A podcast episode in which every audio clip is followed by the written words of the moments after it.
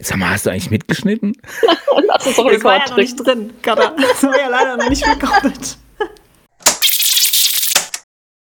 Hallo zusammen und herzlich willkommen zur siebten Ausgabe des Security Awareness Insider Podcasts. Hallo und guten Tag, liebe Hörerinnen und Hörer. Schön, dass ihr wieder eingeschaltet habt.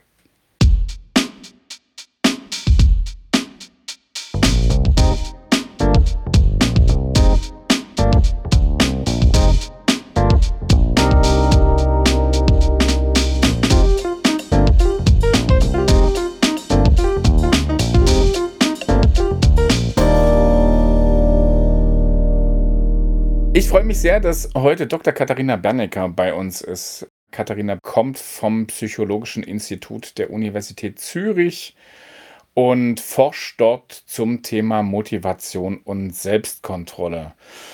Ähm, Katha, erzähl doch mal ein bisschen was über dich. Wie muss man sich denn deine Forschungsarbeit vorstellen? Ja, hallo erstmal ihr beiden. Freut mich auch sehr, dass ich hier sein kann. Also danke für die Einladung. Genau, wie du schon gesagt hast, also ich forsche zur Motivation und Selbstkontrolle oder wie man vielleicht im Volksmund sagen würde, Willenskraft. Das heißt, was wir häufig tun, ist, dass wir Leute im, ins Labor holen und dort ihnen Aufgaben geben, die vielleicht nicht ganz angenehm sind, von denen sie aber wissen oder glauben vielleicht auch zu wissen, dass sie ihnen später etwas bringen werden, nämlich zum Beispiel eine Entlohnung als Versuchsperson. Und wir schauen uns dann an, wie gut die Personen in dieser Aufgabe leisten, sozusagen, wie gut sie durchhalten beispielsweise. Oder wir setzen sie vor eine Versuchung. Das heißt, wir sagen ihnen, ja, du musst jetzt entweder Radieschen essen oder Schokolade. Auch solche Arten von Studien machen wir, wo wir uns anschauen, wie gut die Willenskraft dieser Leute funktioniert. Wie bist du denn zu dem Thema gekommen? Ich war damals 2009 in den USA an der Stanford University. Das war eigentlich so mein Einstieg in die Forschung und dort habe ich gearbeitet mit einer Professorin, Carol Dweck, und auch einer ihrer damaligen Postdoktorandin Veronika Job. Und die hatte eigentlich das Thema Willenskraft beforscht.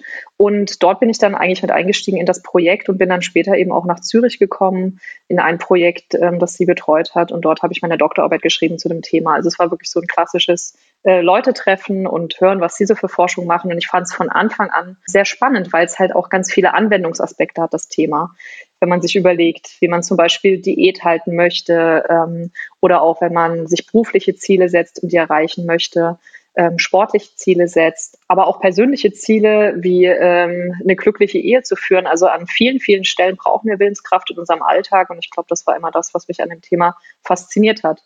Aber also wenn ich das jetzt richtig verstanden habe, forscht ihr quasi dazu, wie man Leute in Situationen zu Leistungen bringt, obwohl die Belohnung eben keine Schokolade ist, sondern ein Radieschen. Und wie das quasi auf, ihr, auf ihre Motivation sich auswirkt, was die Belohnung ist. Richtig? Fast richtig. In, dem, in diesem Radieschenbeispiel, was ich gebracht habe, geht es eigentlich darum, dass die Leute wissen, dass Radieschen eigentlich gesünder sind. Das heißt, die Belohnung in dem Fall kommt eigentlich sehr verspätet. Und bei der Schokolade ist klar, das ist irgendwie sofort lecker und würde man gerne sofort genießen. Und das ist eigentlich so eine typische Situation, wie wir sie auch häufig im Alltag haben. Also wir wissen eigentlich langfristig wäre es gut, Sport zu treiben oder auf das ein oder andere zu verzichten oder vielleicht noch die Stunde länger im Büro zu bleiben. Aber kurzfristig würde uns natürlich irgendwie mehr Spaß machen, irgendwie rauszugehen an die frische Luft, in die Sonne oder unseren Feierabend zu genießen. Und das ist genau dieser Konflikt immer zwischen, was ist gut für mich jetzt und was ist gut für mich später. Und das ist so ein typischer Fall von, an dem wir, wo wir eigentlich Willenskraft brauchen. Das passt ja wunderbar zu unserem Thema Security, weil es gibt, wenn man sich sicher verhält, nicht direkt eine Belohnung oder irgendwie äh, das Gefühl, dass das jetzt gut für mich war, sondern es ist immer eine lange Sicht. Was hilft denn und was hilft nicht dabei, Menschen zu motivieren, irgendwas zu tun, was ihnen erst langfristig äh, eine Belohnung bringt? Eben genau wie bei Security. Und vielleicht noch nachgesetzt, ähm, bei Mary Poppins, ja, bei Mary Poppins heißt es ja auch, dass eben zu ein Löffelchen Zucker Medizin versüßt. Hm? Sofort mhm. haben wir einen Ohrwurm. Ich lasse die Leute jetzt mit dem Ohrwurm raus. ähm, ist es das? Also ist das die Motivation, dieses Nachgesetzte? Ich mache mit was Guten etwas, was mir vielleicht schwerfällt, wieder wett? Vielleicht fange ich mal mit der, mit der Motivationsfrage an von Katja. Also zunächst einmal die Erkenntnis zu haben, dass Motivation eine wichtige Rolle spielt bei diesem Thema. Das hat uns tatsächlich ein paar Jährchen gekostet, in Anführungszeichen. Also ähm, es gab zum Beispiel auch die Idee darüber, dass Willenskraft irgendeine Art von Ressource ist, die wir aufbrauchen, auch über die Zeit. Das würde auch bedeuten, dass wir zu einem bestimmten Punkt vielleicht gar keine Willenskraft mehr hätten und uns auch ganz viel Motivation nicht, nichts bringt. Das war ein vorherrschendes Modell in den letzten 20 Jahren. Meine Kollegin und ich, wir haben viel sozusagen Arbeit da reingesteckt, zu zeigen, dass es auch eine Motivationsfrage ist. Natürlich, wenn man sich vorstellt, ich ähm, hatte vielleicht einen langen Tag und keine Lust mehr joggen zu gehen, wenn man sich aber irgendwie überlegt, dass es vielleicht unter Umständen ein sehr wichtiges Ziel für einen ist, joggen zu gehen, dann macht man das vielleicht tatsächlich noch eher.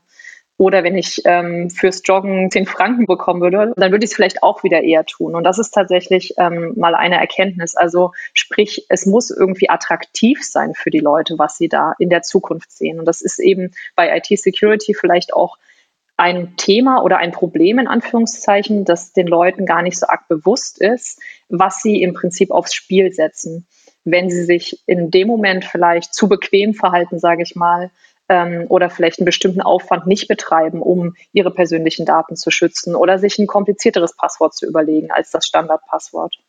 Also geht man da eher auf den Leuten das Risiko erklären? Also wenn du jetzt keinen Sport machst oder nicht das Radieschen ist, dann passiert das und das.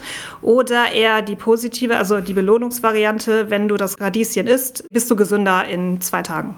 Das ist tatsächlich eine wichtige Unterscheidung, die wir auch treffen ähm, in Bezug auf Ziele. Also das, was du da ansprichst, fokussiert man auf einen positiven Zustand und läuft dem eigentlich sozusagen entgegen und lässt sich davon motivieren oder rennt man weg vor etwas, was einem gefährlich erscheint.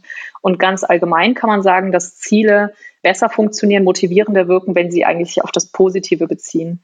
Der Vorteil davon ist nämlich, ich weiß einfach, wann ich an dem Ziel angekommen bin. Also wenn ich weiß, wo ich hin möchte, ja, dann weiß ich auch, okay, ich mache das gerade gut und richtig. Wenn ich vor irgendeiner Gefahrenquelle wegrenne, dann weiß ich erstmal nicht, in welche Richtung. Ich weiß auch nicht, wann aufhören mit Rennen. Ich weiß nicht, wie schnell davon wegrennen. Also wenn man sich es einfach so vorstellt, äh, wie in Uhrzeiten, ich renne vor dem Tiger weg, da kommen sofort irgendwie fünf Fragen auf. Und das ist vielleicht auch der Fall, ja, wenn ich im Security-Bereich den Leuten sage, aber das könnte passieren. Sie wissen einfach noch dann trotzdem nicht, aber was soll ich denn tun? Und, und wann ist der Zustand erreicht?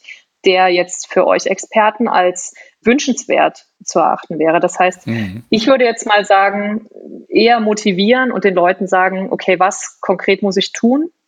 Und wann weiß ich auch, dass ich das Richtige tue und genug tue für mich? Jetzt bin ich aber immer noch beim Löffelchen voll Zucker. Ist das dann das, was man oft als Nudge bezeichnet, so diese unterstützende Motivation? Das, was du ansprichst, würde ich sagen, ist wirklich so eine Art Verknüpfung eigentlich von diesen beiden Motivationsquellen. Ich weiß, es ist für mich gut in der Zukunft, aber vielleicht kann man dem noch was beigeben, was auch im Hier und Jetzt attraktiv ist. Nudging ist tatsächlich ein, eine Anwendung, die versucht, den Kontext eines Verhaltens zu verändern. Also wenn man sich das überlegt, wir Psychologen gucken einfach häufig auf das Individuum, auf die Person an sich und versuchen der zu erklären, hey, ist total wichtig, dass du dich sicher verhältst. Das hilft auch und ist gut. Aber Nudging ist sozusagen die Idee, die Umwelt zu verändern und nicht das Individuum. Und zwar in eine Richtung, dass das Individuum angestupst wird. Nudging heißt ja sowas wie anstupsen. Das heißt, man versucht, den einen Weg, den man möchte, etwas attraktiver oder leichter zu machen, als den, wo man sagt, in die Richtung geht es nicht. Und das sind so typische Beispiele wie im Supermarkt eben die gesunden Lebensmittel auf Augenhöhe zu platzieren und die ungesunden vielleicht eher an unbequemen Orten zu platzieren. Oder das ist zum Beispiel die berühmte Treppe, die Musik macht, wenn man sie läuft. Ja, und mhm. ähm, das ist was, was Leuten Spaß macht. Von daher gehen sie lieber die Treppe.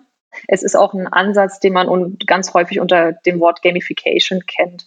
Also sprich, das Verwenden von Spielelementen in einem Kontext, wo normalerweise kein Spielelement zu finden wäre, ist eben auch so eine typische Verschränkung eigentlich dieser beiden Belohnungssysteme, die uns eben helfen, eigentlich uns so zu verhalten, wie es für uns in Zukunft gut ist und aber trotzdem auch noch so ein bisschen den Zucker im Hier und Jetzt sozusagen da drin hm. zu finden. Und das ist eigentlich eine, ja, eine optimale Umgebung. Und deswegen funktionieren diese Nudges oder auch Gamification einfach so wahnsinnig gut. Nudging bedeutet, ich mache eine Aufgabe einfacher, also ich ebne den Weg. Mhm. Und Gamifizierung ist, ich mache, dass eine Aufgabe Spaß macht. Mhm. Würde ich so sagen, ja. Und wenn beides zusammengeht, dann mache ich eine Aufgabe einfacher und mache sie noch spaßig. Genau, ja. Also ich, es ist einfach nicht jeder Nudge ist, ist unbedingt spaßig. Also wenn wir an dieses Beispiel von Organspende denken, wo einfach bestimmte Länder den Default auf ich spende, es sei denn, ich sage Nein dazu setzen, das ist, wird auch als Nudge bezeichnet. Mhm ähm, hat dann aber okay. nichts mit ähm, Gamifizierung in dem Sinne zu tun. Also auch sowas könnte ein Nudge sein oder ist ein, ist ein typisches Beispiel, den Default einfach zu ändern. Was tue ich normalerweise oder was ist normalerweise der Weg?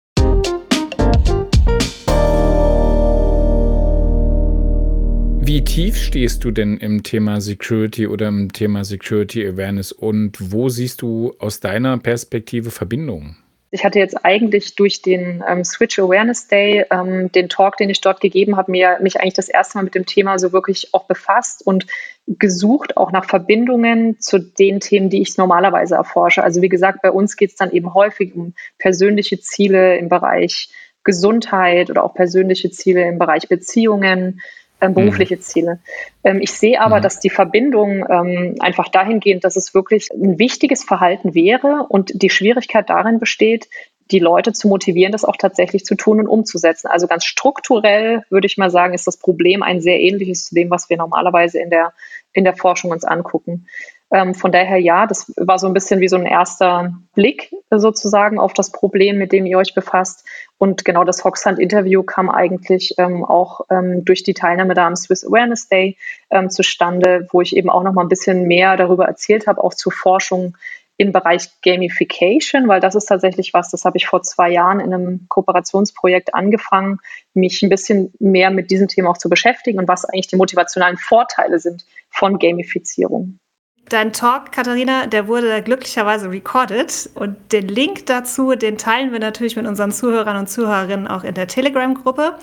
Wo wir jetzt gerade bei Gamification sind, kannst du uns da vielleicht noch ein bisschen mehr berichten? Was habt ihr da rausgefunden? Was waren die Forschungsergebnisse? Genau, das war ähm, ein Kooperationsprojekt, wie ich schon gesagt habe, mit Manuel Ninaus. Der ist jetzt an der Uni in Innsbruck. Der ist eigentlich ein Gamification-Experte, würde ich sagen. Der forscht also schon sehr lange zu der Frage, was Spielelemente in bestimmten Arten von Aufgaben oder Trainings bewirken können. Und wir haben uns dann zusammengesetzt und haben uns sozusagen äh, einfach darüber unterhalten, was sind motivationale Aspekte von Gamification, wie wirkt das eigentlich. Und da kam zur Sprache die Forschungslücke, dass man eigentlich die Prozesse, über die das läuft, noch gar nicht so gut erforscht hat. Also da gab es erste Ansätze, aber es war immer eher so, ja, wir packen jetzt mal Spielelemente rein in so eine Aufgabe und wir wissen auch schon, dass die wirken in dem Sinne, als dass die Leistung der Leute besser ist oder dass sie eher beim Training dabei bleiben. Aber man hatte noch nicht so gut verstanden, woran liegt denn das jetzt? Und das war das, wo wir sozusagen kooperiert haben und wo ich dann mit meiner Motivationsperspektive ein bisschen drauf geschaut habe. Mhm. Ganz konkret haben wir dann eben Laborstudien gemacht, wo wir den Leuten, sagen wir, relativ, eine relativ langweilige Aufgabe gegeben haben ähm, und haben dann ähm, für die Hälfte der Versuchspersonen die Aufgabe so gelassen, wie sie standardmäßig ist. Das ist so eine Gedächtnisaufgabe, die recht anstrengend ist, nach einer Zeit vielleicht auch ein bisschen langweilig ist, ähm, wo dann viele Leute irgendwann anfangen abzuschalten und unter Umständen die Leistung auch darunter leidet. Und für eine andere Gruppe von Leuten, für die andere Hälfte der Versuchspersonen, haben wir verschiedene Spielelemente eingebaut. Ähm, das sah so aus, dass dann einfach die Oberfläche ein bisschen bunter war und Bildchen hatte. Ähm, die haben auch Punkte dafür bekommen, dass sie richtige Antworten gegeben haben. Ähm, sie haben Sternchen bekommen für sowas wie ein Streak, also wie wiederholte richtige Antworten. Und wir haben es auch noch in so eine kleine Story reingepackt, warum sie das Ganze jetzt machen. Und wir haben dann am Ende gesehen, dass die Leute, die in unserer gamifizierten Aufgabe sozusagen gearbeitet haben, nicht grundsätzlich besser geleistet haben. Das war ein bisschen überraschend. Das war das, was wir erwartet haben. Aber mhm. sie haben sich dabei wesentlich besser gefühlt. Und das war auch schon ein interessantes Ergebnis. Ähm, das haben wir natürlich gerade im Bereich Training in Unternehmen ja ganz häufig, ne? wo die dann sagen, also eben, warum muss das Ganze spielerisch sein und warum muss das alles bunt sein? Reicht ja auch Klick bei Klick bei Klick, ne? Also das mhm. geht ja tatsächlich. Und das finde ich wirklich spannend, dass du jetzt sagst, ähm, in, der, in der Probandengruppe, in der, in, in, in, der, in der Forschung habt ihr gesehen, also die Ergebnisse waren jetzt nicht groß unterschiedlich. Ähm, Braucht es denn einen Mindset-Wechsel, dass es vielleicht gut wäre, wenn sich die Leute noch dabei gut fühlen? Ich denke schon. Also mein Eindruck ist, ähm, wir haben ja auch in dem Sinne kein, wieder, kein Training gemacht, sondern die kamen zu uns genau einmal ins Labor und die Aufgabe hat halt eine Viertelstunde gedauert. Ich glaube, das eine ist, dass wir diesen Leistungsunterschied nicht gesehen haben, ist sicherlich darauf auch zurückzuführen. Wenn man das jetzt wiederholt, sich überlegt, ja, ich mache immer wieder was oder muss immer wieder was tun und fühle mich dabei schlecht, dann ist natürlich die Wahrscheinlichkeit, dass ich das nochmal mache und vielleicht auch von mir aus selbst nochmal mache, irgendwie doch ähm, geringer. Also die Leute lernen sozusagen, das ist was Unangenehmes und macht mir nicht so Spaß. Und aus dem Grund finde ich dieses, wie fühle ich mich dabei, tatsächlich ähm, ein Aspekt, der nicht zu unterschätzen ist und der, denke ich, auch über die Zeit hinweg dann zu Leistungsunterschieden führen kann. Also bei Security geht es ja dann auch noch darum, dass sie nach dem Training das auch noch anwenden, was sie gelernt haben. Und wenn ich da schon, äh, wenn ich da optimal motiviert bin, weil ich das die gamifizierten Inhalte total super fand und mich gut gefühlt habe beim Training, bin ich natürlich wahrscheinlich schneller dabei, das umzusetzen, was ich machen soll. Das denke ich auch. Also könnte ich mir vorstellen. Also allein schon dieser Gedanke von, oh, das war jetzt irgendwie total ätzend und hat mir überhaupt keinen Spaß gemacht. Also genau, wie motiviert ist man dann noch? Mhm. mhm. Aber Katja, ich will vielleicht noch dazu sagen, dieser Aspekt des Übertragens der gelernten Inhalte in den Alltag, das nennen wir Transfereffekte in der Psychologie, das ist ganz schwer zu kriegen. Also es ist gar nicht so einfach, ein Training zu konzipieren, das sich auch im Alltag bewährt. Das heißt, ich glaube, was man da viel braucht und auch mit den Leuten einstudieren muss, ist auch wirklich so eine, eine, eine Art Modul, die ihnen sagt, okay, das ist jetzt hier Trainings Kontext, ja, und in dem schaffst du das gut. Aber wie sieht es jetzt im Alltag aus, wenn du auch noch gestresst bist mhm. und ähm, hier und da noch andere Aufgaben hast und vielleicht noch mit halbem Kopf irgendwie zu Hause, weil da noch irgendwas ist. Also es ist ja ein anderer Kontext, in dem die Leute das dann häufig anwenden müssen. Und da brechen ja. diese Effekte auch häufig zusammen. Das heißt, man muss sich, glaube ich, wenn man so ein Training konzipiert, auch immer gut überlegen, wo soll es dann eigentlich stattfinden und was sind vielleicht zusätzliche Hürden, die dort auftreten, unter denen die Leute dieses Verhalten auch zeigen sollen. Was muss man denn tun, um die Menschen zu motivieren? Was ist denn da so wichtig? Was braucht es denn? Ja, also mal ganz grundsätzlich kann man sagen, ganz viele Motivationstheorien haben eigentlich zwei große Faktoren. Das eine ist Wichtigkeit. Erkenne ich, dass das ein Problem ist, das mich betreffen könnte? Ja, also was sind die Konsequenzen möglicherweise, ähm, auch langfristig gesehen? Und das andere ist Realisierbarkeit. Also selbst wenn ich weiß, das ist was super Wichtiges, wenn ich nicht die Tools habe und weiß, wie ich da hinkomme zu diesem Zustand, den ich möchte, dann ist sozusagen alle Wichtigkeit für nichts. Das heißt, man muss eigentlich versuchen, an diesen beiden Faktoren sozusagen anzugreifen, den Leuten klarzumachen, warum es wichtig ist für sie, aber auch, wie kriege ich es denn hin? Also was sind konkrete Sachen, die ich machen kann? Also das heißt, ähm, Wichtigkeit aber bezogen auf für dich als Person. Mhm. Ähm, es lässt sich, glaube ich, so aus meiner Erfahrung ganz schwer steuern, wenn man sagt, das ist wichtig für unser Unternehmen. Es muss schon eine Wichtigkeit für sich selbst haben, oder? Würde ich sagen, die ist auf uns auf jeden Fall näher, sage ich mal. Man kann sich natürlich ja. mit dem Unternehmen identifizieren, aber sagen wir mal so, wenn man neuer Mitarbeiter ist, vielleicht auch noch nicht so lange in dem Unternehmen ist, mhm. vielleicht auch ähm, unter Umständen irgendwelche Erfahrungen mit dem Unternehmen gemacht hat, die nicht so positiv waren, dann geht man natürlich wesentlich den sichereren Weg, wenn man der Person selber sagen kann, hey, für dich ist es in dem Fall total wichtig, dass du das machst. Da sind wir wieder bei der Relevanz von Themen, gell? Und das Zweite, was du gesagt hast, ist halt die Umsetzbarkeit. Ne? Also genau. die, die, ist das schon die Transferleistung, die Umsetzbarkeit, dass man sagt, das, was ich gelernt habe, das, was ich trainiert habe, lässt sich mit den Tools oder mit den Prozessen auch bei mir im Unternehmen umsetzen? Oder ist Umsetzbarkeit tatsächlich, ich verstehe, wie ich es machen muss?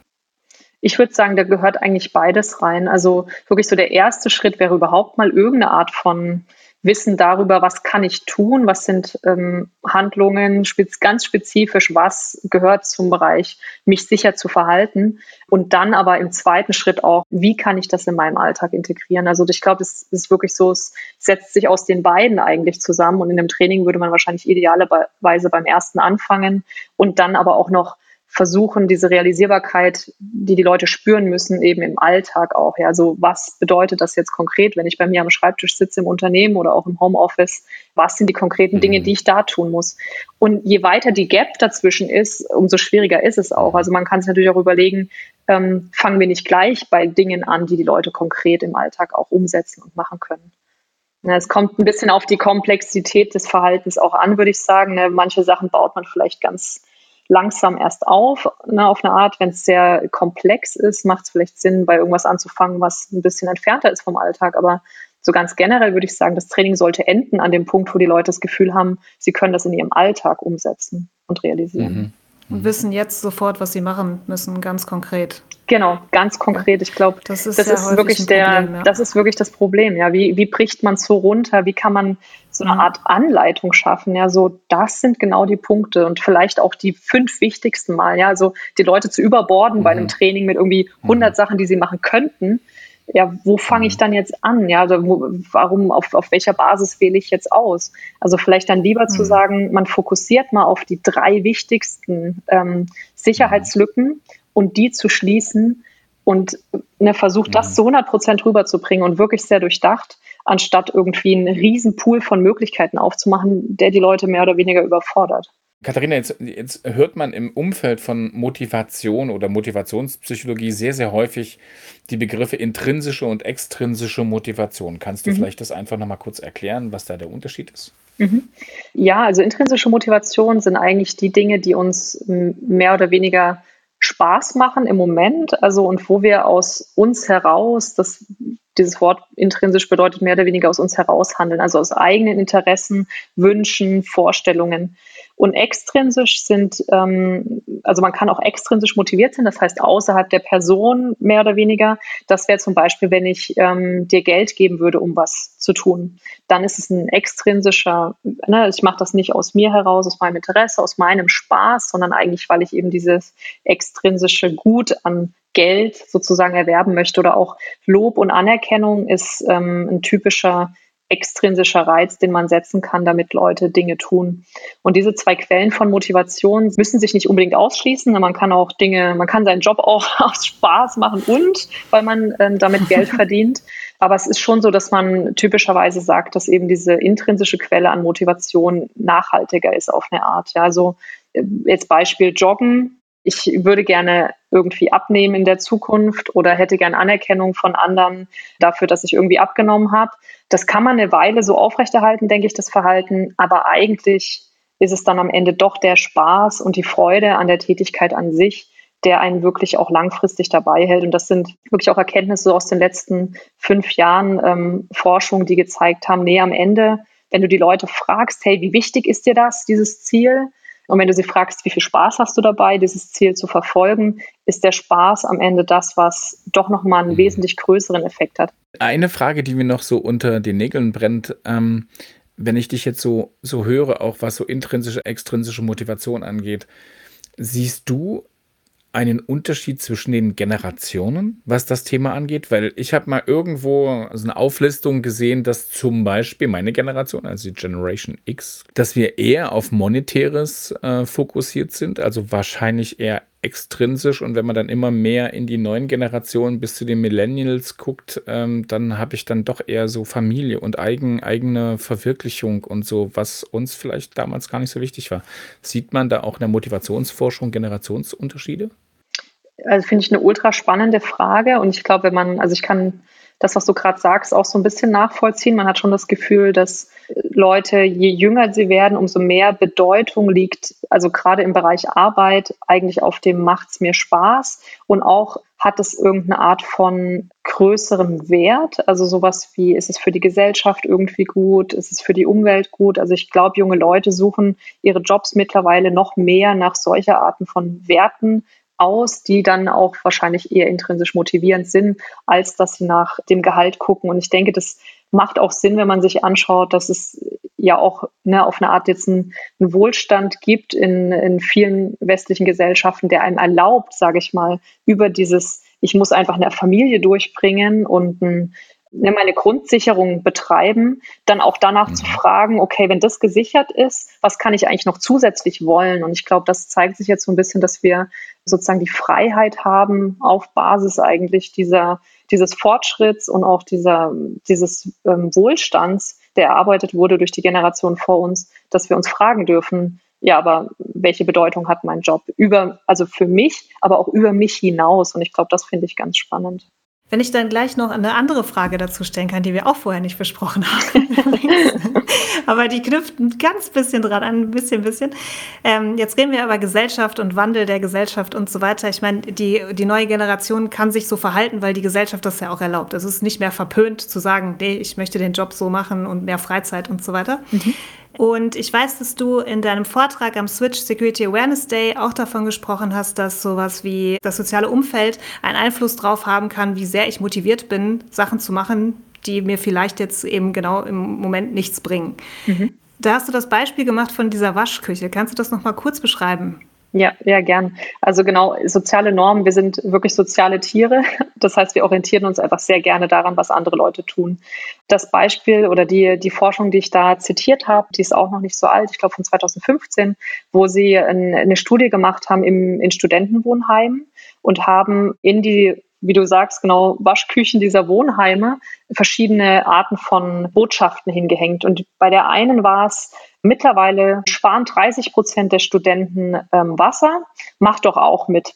Das ist ein, eine typische Norm. Ne? Man, man erfährt, was andere Leute so tun und wie viele davon und kann sich davon motivieren lassen. Das ist auch schon gezeigt in der Vergangenheit, dass das recht motivierend wirkt, zu sagen, ah ja, super, mache ich doch auch mit.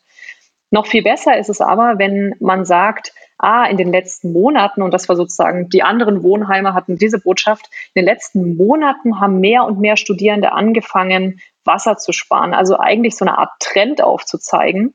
Und das war noch viel motivierender für die Studierenden, als diese blanke Norm zu erfahren, wie viele sind es denn. Und genau diese Veränderung oder veränderte Norm ist was, was besonders wirkt, denke ich, wenn das Verhalten noch nicht die Mehrheit sozusagen betrifft. Na, also man kann sich ja fragen, bei 30 mhm. Prozent, naja, also heißt ja auch irgendwie 70 Prozent machen es noch nicht. Das heißt, gerade wenn es um Verhalten geht, was man fördern will, was vielleicht noch nicht so ne, die Mehrheit der Leute tun, macht Sinn, auf eine Veränderung sozusagen hinzuweisen und zu sagen, spring doch auf den Trend auf. Finde ich mega cool. Also sowas wie, machen wir Security zum Trend, gell? So 30 Prozent genau. benutzen schon den Passwortmanager oder genau. immer mehr Leute benutzen immer den Passwortmanager. Finde genau. ich super cool. Und das ist natürlich insofern spannend, weil man ja genau das, was du jetzt gerade beschrieben hast, Katharina, ja auch hervorragend in der Kommunikation ja, einsetzen kann, eben, weil das genau. ist ja genau. genau ein anderer Kommunikationsstil. Ich habe bei uns immer wieder so die Diskussion, wie viele Leute machen ein Training und danach wird sozusagen ein Erfüllungsgrad gemessen. Mhm. Aber anstatt zu sagen, 30 Prozent haben das gemacht, ähm, ähm, zu sagen, es haben schon echt viele mitgemacht, ist es wahrscheinlich echt ein anderer Trigger. Du hast dann halt kein KPI aber du hast einen anderen, eine andere Botschaft äh, und die ist wahrscheinlich viel positiver genau. konnotiert. Ne? Genau. Man muss ja den Trend aufzeigen, gell, dass mhm. es halt nach oben geht. Nach, also ja. nicht schon und ja. so, sondern immer mehr. Immer mehr, in immer mehr machen beim E-Learning mit. Oder, genau, genau. Ja. Also es muss irgendwie über eine Zeitangabe gehen vielleicht und dann zu sagen, es gab einen Zuwachs von, ne, und dann kann man vielleicht auch irgendwelche Prozentzahlen ähm, dazu nennen, aber es muss den Leuten klar werden, dass es vielleicht anderen Leuten in der Gruppe immer wichtiger wird und dass es zum Trend wird und dass vielleicht auch irgendwann die Mehrheit mhm. das tut. Und auf sowas springen Leute, und das waren jetzt junge Leute, das kann man vielleicht zu dieser Studie als Einschränkung sagen. Vielleicht ist es auch jungen Leuten so ein Trend nicht zu verpassen, besonders wichtig. Mhm. Ja, vielleicht ist das was, was jetzt bei Älteren unter Umständen nicht ganz so wirkt. Aber ich finde, es ist schon mhm. noch mal was anderes zu sagen, da ist was im Gange. Und ich glaube, das ist so eine Signalwirkung, mhm. du oder? Du kannst Teil sein. Genau, du ja. kannst Teil sein und irgendwie muss ja eine Veränderung Teil stattgefunden haben. Ja. Also haben wir jetzt irgendwie, ähm, also wir haben Gamification, um die Leute zu motivieren, wir haben Nudging, um die Leute zu motivieren und wir haben das Aufzeigen von Trends, sagen wir es mal so. Ähm, Gibt es dafür ein Fachwort für diesen Vorgang? Es gab den Begriff Dynamic Norms, den Sie geprägt haben in dem Paper und ähm, wer das nachlesen möchte, Sparkman und Walton 2017, die sind an der Stanford University und machen echt ganz tolle Forschung zu Behavior Change, ist ja so ein Bereich, sage ich mal, wo man sich viel damit beschäftigt. Wie kriegen wir Leute dazu, Dinge zu tun, die unangenehm sind, aber, aber irgendwie wertvoll. Ist ja unser Thema Behavior Change, genau. da wollen wir hin. Das ist so unser großes äh, Ziel, was wir haben, ne? Verhaltensänderung.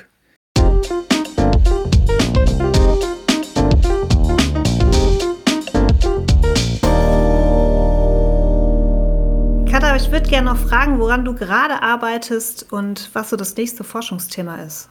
Genau, also im Moment bin ich eigentlich ähm, von dem Thema Selbstkontrolle und Willenskraft eigentlich so ein bisschen übergeschwenkt zum Thema Hedonismus. es erscheint vielleicht ein bisschen ähm, radikal, ähm, aber tatsächlich passen diese zwei Themen ja sehr gut zusammen. Also in dem Sinne, als dass ähm, eigentlich dieses, was tut mir im Hier und Jetzt gut, eben häufig so gesehen wird, als steht es uns im Weg dahin, irgendwas für unsere Zukunft zu tun oder für unsere langfristigen Ziele. Diese Haltung zweifle ich an im Moment und versuche eigentlich so ein bisschen einen Blickwinkel darauf zu lenken, zu sagen, nee, also ab und zu mal muss dieses vielleicht auch abschalten und sich einfach auf das Hier und Jetzt zu besinnen sein. Und dann kann man vielleicht auch wieder auf anderer Ebene äh, eine Energie tanken, in Anführungszeichen, dafür, dass man sich dann auch wieder für seine langfristigen Ziele einsetzt. Also im Moment erforsche ich eigentlich das Phänomen, dass es uns vielleicht auch unter Umständen manchmal schwer fällt, einfach im Moment zu sein und Dinge zu genießen. Und das einfach, weil wir natürlich auch ganz viele langfristige Ziele haben die dann unter Umständen auch mal anklopfen und sagen, hallo, warum liegst du eigentlich noch auf dem Sofa? Du solltest doch joggen gehen. Oder warum isst du denn jetzt Pizza? Du hattest doch eigentlich dir vorgenommen, Diät zu halten.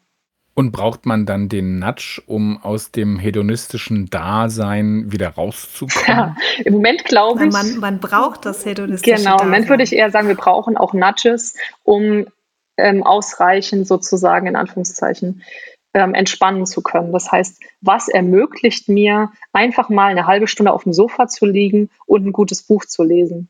Und ich glaube, viele, also das, was ich jetzt höre, wenn ich ähm, auch über das Thema vortrage, kennen dieses Phänomen, dass man eben häufig ein schlechtes Gewissen bekommt und eigentlich sich gar nicht so richtig zurücklehnen kann, dann so zwischen den Stühlen sitzt, ähm, raff ich mich jetzt doch noch auf und, und mache noch irgendwas oder bleibe ich liegen oder ich weiß nicht. Und das bringt natürlich irgendwie gar nichts. Das bringt weder Entspannung noch bringt einen irgendwie vorwärts. Und ich glaube, das ist so ein bisschen das Phänomen, was ich jetzt im Moment ganz spannend finde. Und das hat auch einen Bezug zu diesem Gamification-Bereich.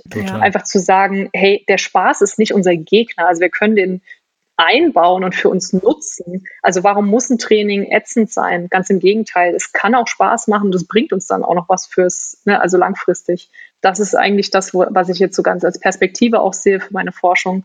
Wie kriege ich diese zwei Bereiche so zusammen äh, in, in einem Leben eines Individuums, ähm, aber auch gesellschaftlich, dass die nicht sich gegen, ne, nicht gegeneinander stehen, sondern eigentlich uns, uns im Fortkommen helfen und das sowohl im Hier und Jetzt als auch für unsere langfristigen Ziele.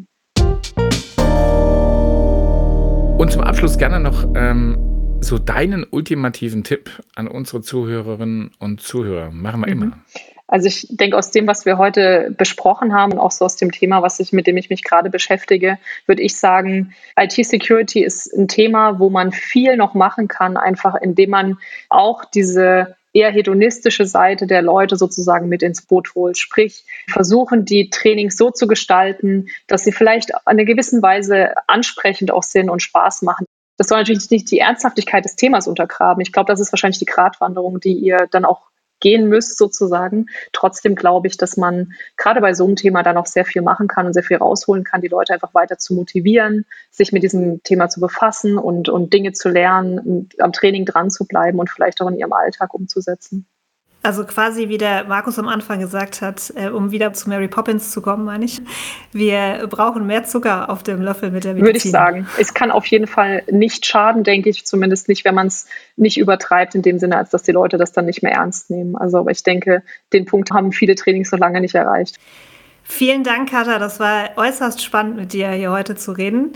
Danke euch. Hoffen wir, du bleibst gesund und wir kommen gut noch über die und letzten motiviert. Monate. Ihr auch, ihr auch. Motiviert genau. über ja. die letzten Denkt Monate. Denkt an euren Hedonismus, ab also. und zu mal die Füße hochlegen und im Hier und Jetzt sein. das ist schon auch wichtig, gerade in so einer Phase. Jetzt. jetzt. müssen wir einfach noch ein bisschen durchhalten. Ja. Genau. Das, das machen wir jetzt. Also danke nochmal, Danke, Katharina. Katha. Danke. War schön, dass du da warst.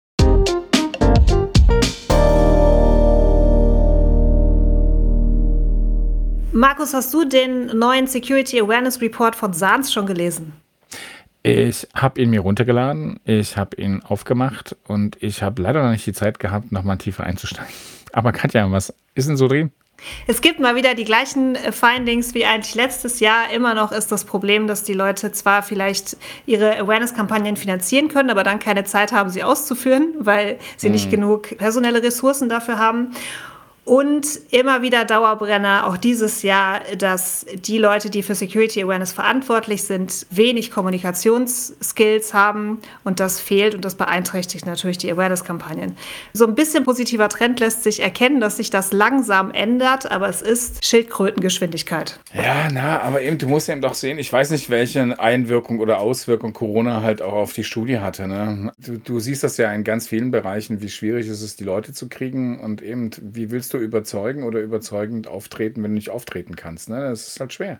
Gibt es wieder den FTE, also den, wie viele, wie viele Leute brauchst ja, du? Zu dem Thema FTEs haben sie tatsächlich auch was. Wenn man ein wirklich hohes Maturitätslevel mit seinem Awareness-Programm erreichen will, braucht man mindestens 3,5 FTEs. Eine spannende Lektüre, auch um die eigenen internen Security Awareness-Maßnahmen vielleicht nochmal zu, zu rechtfertigen oder nach mehr zu fragen.